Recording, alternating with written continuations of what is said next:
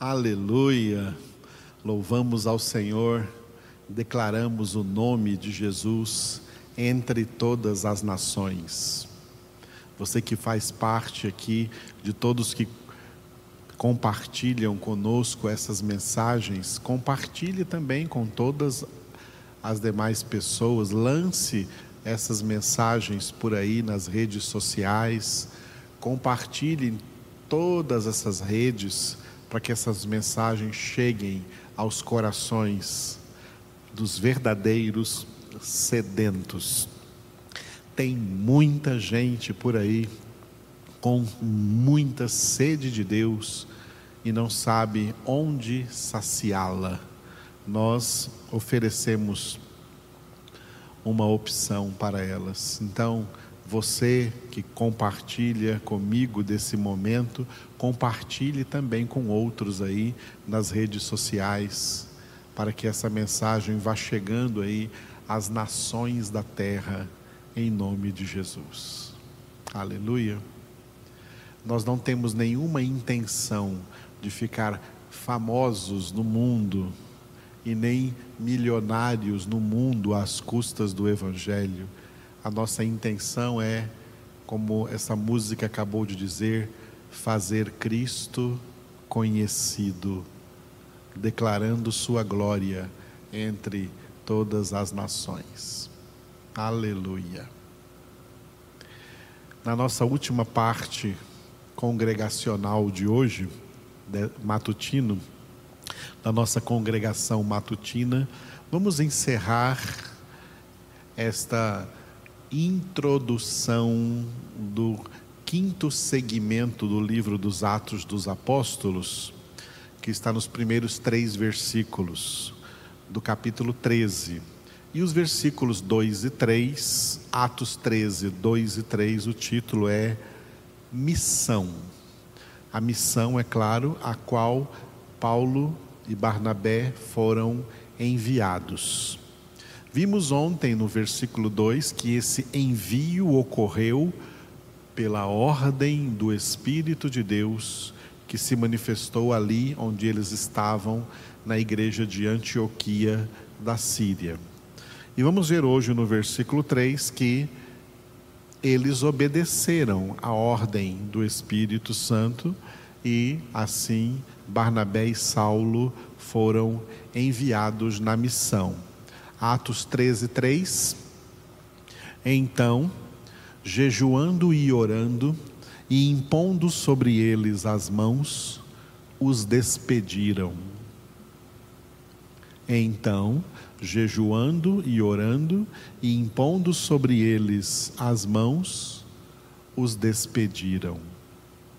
Assim, o apóstolo Paulo, juntamente com o apóstolo Barnabé, ambos, dentro do contexto do livro dos Atos dos Apóstolos, são chamados apóstolos.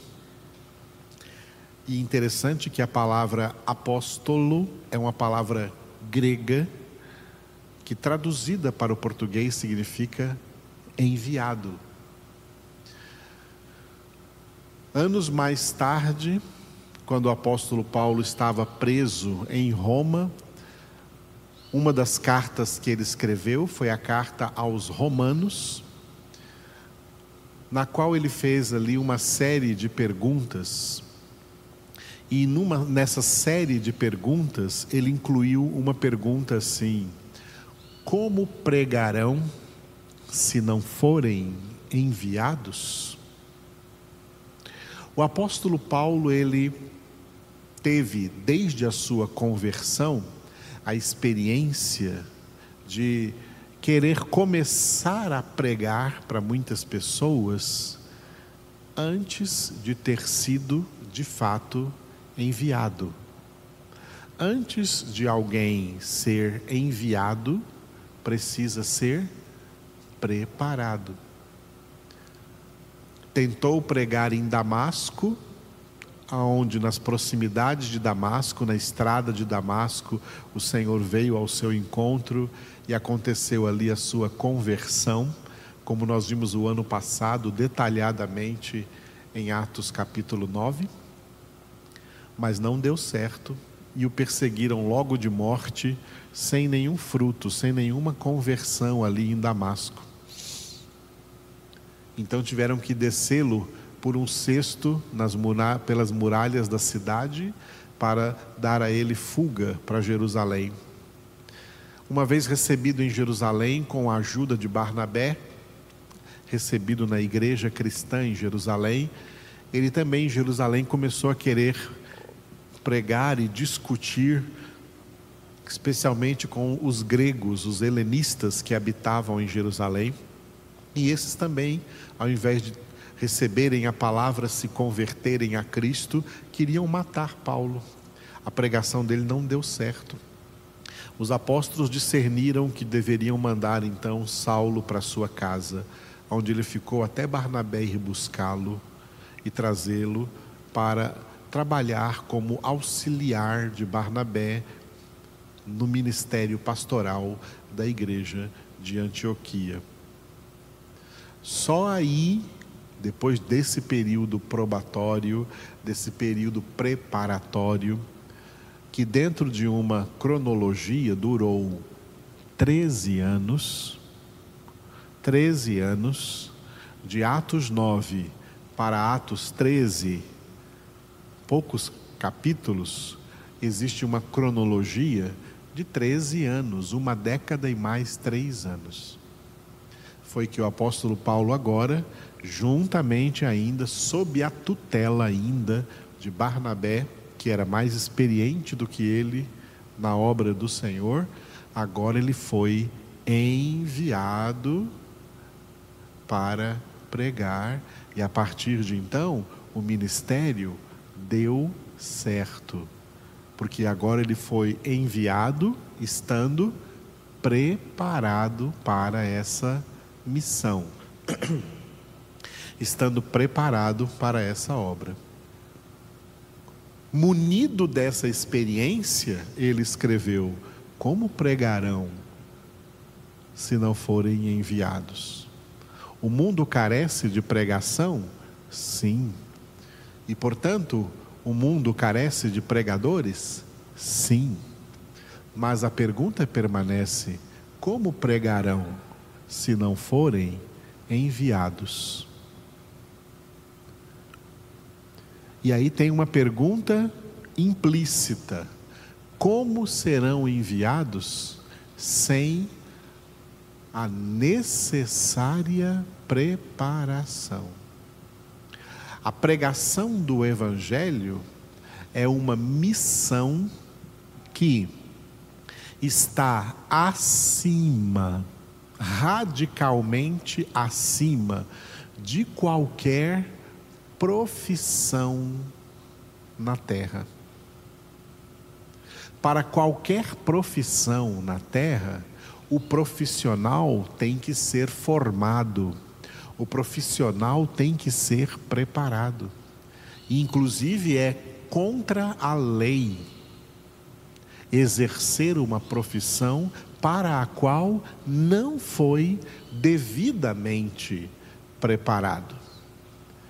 Ninguém pode ter assumir a profissão de medicina sem ter sido antes formado médico, ou exercer a profissão de advogado sem antes ter sido formado em direito e passado na prova da OAB.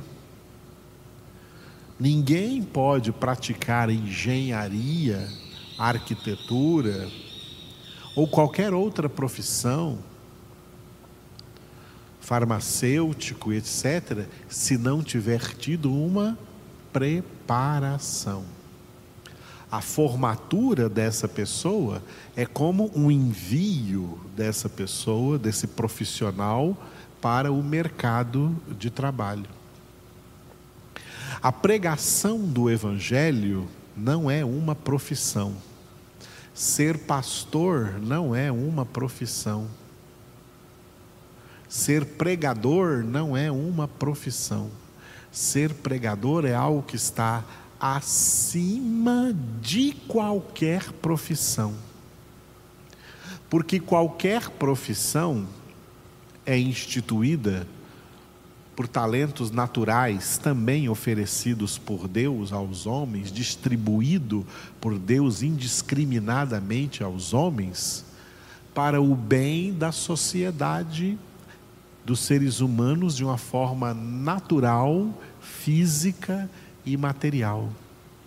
Mas a pregação do Evangelho é uma missão que não pode ser comparada a nenhuma profissão, é mais do que qualquer profissão, porque atende a demanda mais importante e mais relevante, que é a demanda que se refere às necessidades espirituais, que se refere não exclusivamente à vida na terra, à vida terrena dos homens, mas se refere à vida eterna, à vida espiritual dos homens. Essa é a missão de Deus para todos os seus filhos. E aqui eu coloco uma diferença entre missões em geral e missões em particular. Missões em geral são as missões delegadas por Deus a todos os seus filhos de maneira indiscriminada. Todo aquele que é verdadeiramente filho de Deus é um missionário, é detentor de uma missão. Por muito tempo, quando a gente ouve a palavra missionário ou missionária, você pensa nas pessoas que viajam pelo mundo para pregar o evangelho em outras nações, em outros países. Isso existe, mas isso faz parte das missões particulares e não das missões gerais. E não são somente essas pessoas chamadas e preparadas para missões particulares, como foi também esta missão de Paulo e Barnabé, uma missão em particular. Não são somente essas pessoas que recebem missões particulares, específicas, exclusivas, que são chamados de missionários, que de fato são missionários. Todo filho de Deus convertido, feito habitação de Deus no Espírito de Deus, é um missionário, é uma missionária, é detentor das mesmas missões. Nós temos missões gerais. Missões gerais que nós podemos resumir em duas. Em duas. Dois ministérios o ministério da oração e o ministério da pregação. No ministério da oração, todos nós temos a missão de obedecer 1 Timóteo, capítulo 2, versículo 1. Orar a Deus em favor de todos os homens. Orar a Deus nunca contra ninguém, sempre em favor de todos os homens. E o versículo 2 inclui de todos os que estão, por exemplo, investidos em autoridade neste mundo. Orar em favor de todos que estão aí empossados em cargos no poder executivo, no poder legislativo e no poder judiciário. Preste atenção. Não é escolher uma pessoa que está aí, por exemplo, no poder executivo e orar por ela e odiar todas as outras. Não. Todas as outras também estão em posição de autoridade e nosso ministério cristão, uma das nossas missões gerais é orar em favor, nunca contra nenhum deles, em favor de todos eles, para quê? Para que tenhamos vida tranquila e mansa na terra, com toda piedade e justiça. essa nossa missão, que é missão de todos os filhos de Deus, está aí. 1 Timóteo, capítulo 2, versículos 1 e 2. Orar em favor de todos os homens. Por quê? Nenhuma oração chega diante de Deus a não ser a oração dos filhos de Deus. Essas orações e rezas religiosas que as pessoas fazem no mundo não chegam diante de Deus. Está escrito em João capítulo 9: Deus não ouve a pecadores, não atende a oração de pecadores. As únicas orações que chegam diante de Deus são as orações dos verdadeiros filhos de Deus. E verdadeiros filhos de Deus são pessoas que são conscientes da missão geral que todos têm de interceder, de orar em favor de todos os homens. Não existe isso que algumas igrejas inventam de um grupinho que tem um ministério de intercessão, geralmente um grupinho de senhoras que tem um ministério de intercessão, e às vezes chama até de círculo, círculo de oração. Não, não existe isso.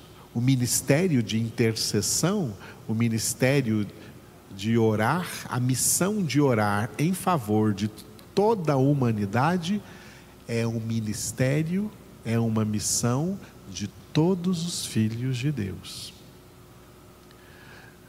O ministério de pregar também. O ministério de pregar não é somente para pastores ou para missionários como Paulo e Barnabé que saíram, foram enviados para outras partes do mapa para pregarem o evangelho.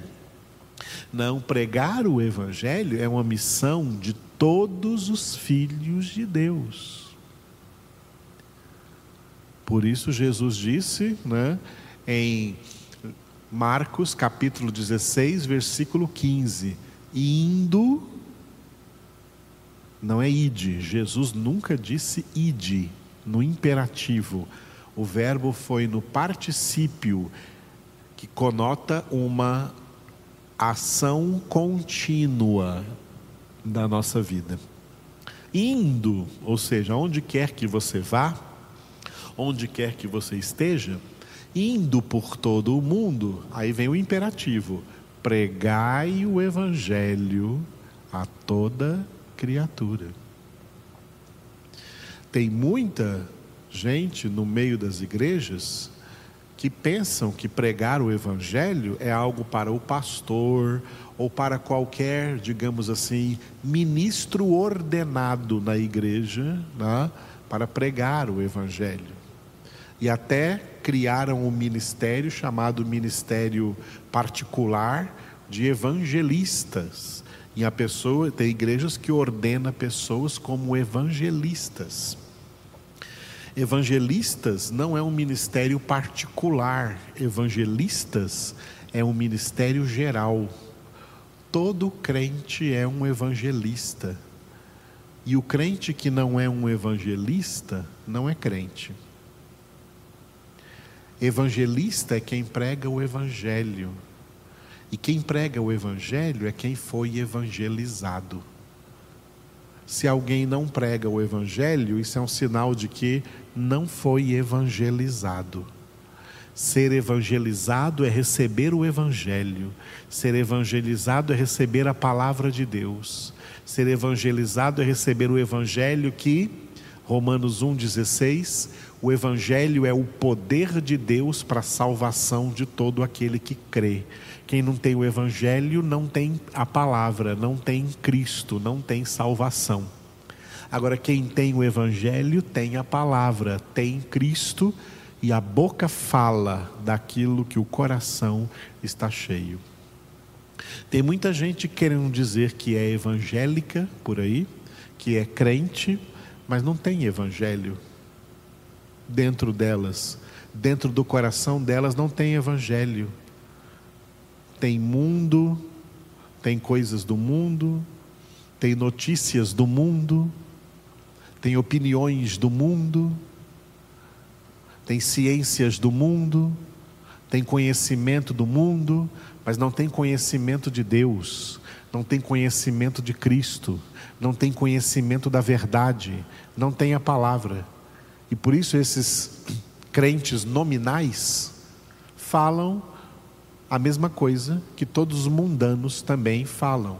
Falam de mundo, falam de temperatura, falam de esportes, falam de política, falam de economia, falam de um monte de assuntos que o mundo também fala, mas eles não têm capacidade de falar de Jesus, porque não tem dentro deles. Filhos de Deus receberam a boa nova, receberam a boa notícia, e nós temos uma boa notícia, uma boa nova, chamado Evangelho de Deus, para anunciar a todas as pessoas, a todos os povos.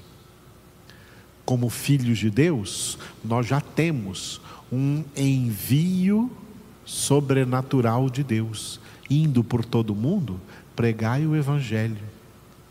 Munidos, portanto, desta consciência, como filhos de Deus, temos que encher as nossas mentes, saturar as nossas mentes com a palavra de Deus, meditando nela de dia e de noite, encher-nos do conhecimento de Deus, para que em toda oportunidade que estamos diante de alguém, a nossa boca se abra anunciando a palavra de Deus para as pessoas. Todos nós somos missionários. Todos os filhos de Deus têm a mesma missão. O que acontece é que dentre todos os filhos de Deus, Deus também chama, tem chamados particulares para assumir determinadas missões particulares, determinadas missões específicas. Foi o que aconteceu com Paulo e Barnabé nesse texto.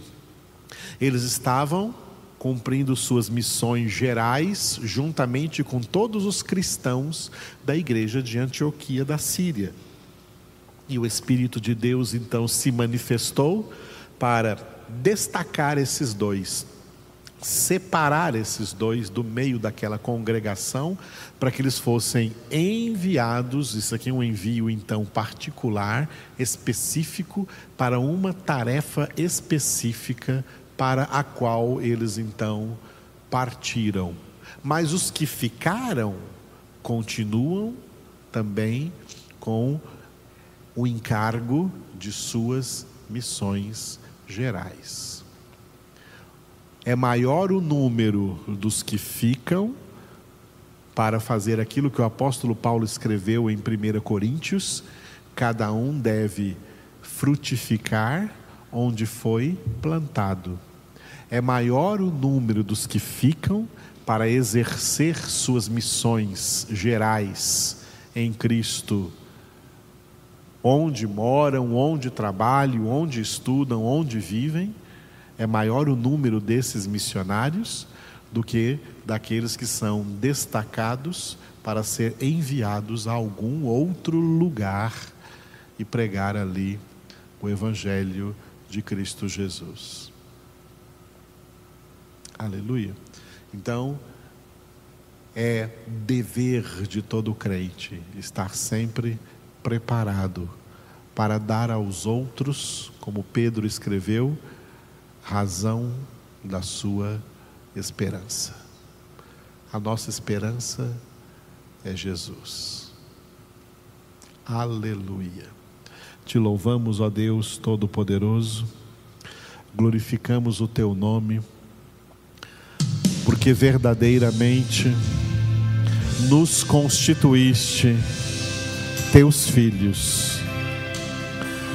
E como teus filhos, tu tens nos preparado pela meditação diuturna da tua palavra, também pelas meditações congregacionais na tua palavra, para exercermos o nosso papel no meio do mundo, o papel de luzeiros no meio deste mundo de trevas, preservando a palavra da vida. portadores de luz, como portadores da tua palavra, da tua verdade, do conhecimento do Senhor para o mundo todo. Forma os teus filhos e as tuas filhas como verdadeiros evangelistas, como verdadeiros pregadores, como testemunhas fiéis de Cristo Jesus. Enche-nos, Espírito Santo, para que nós sejamos testemunhas de Jesus até os confins da terra, que nós possamos ser aqueles que pregam a palavra, insistem em pregar a palavra quer seja oportuno ou não, porque vivemos tempos difíceis e a maior carência do mundo é a carência pela palavra, como está escrito em Oséias capítulo 4: no mundo não há amor, não há verdade e não há conhecimento de Deus. Nós somos ordenados pelo Senhor e enviados a anunciar o Evangelho ao que está sentado.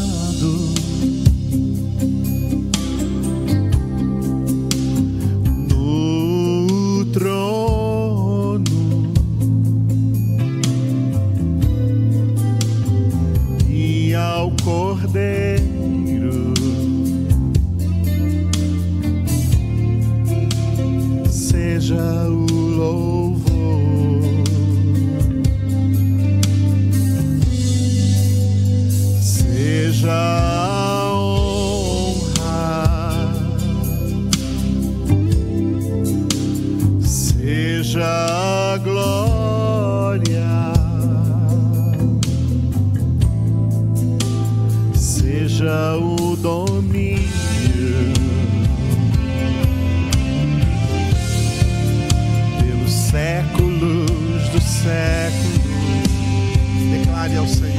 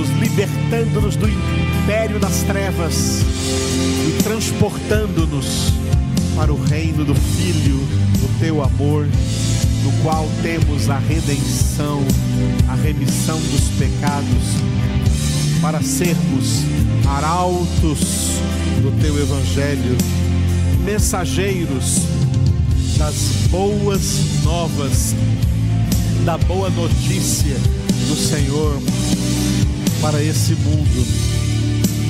Por isso te adoramos, tu és verdadeiramente Deus Santo, Eterno, Todo-Poderoso. A ti toda glória, toda honra, todo louvor, em nome de Jesus. Amém. Aleluia.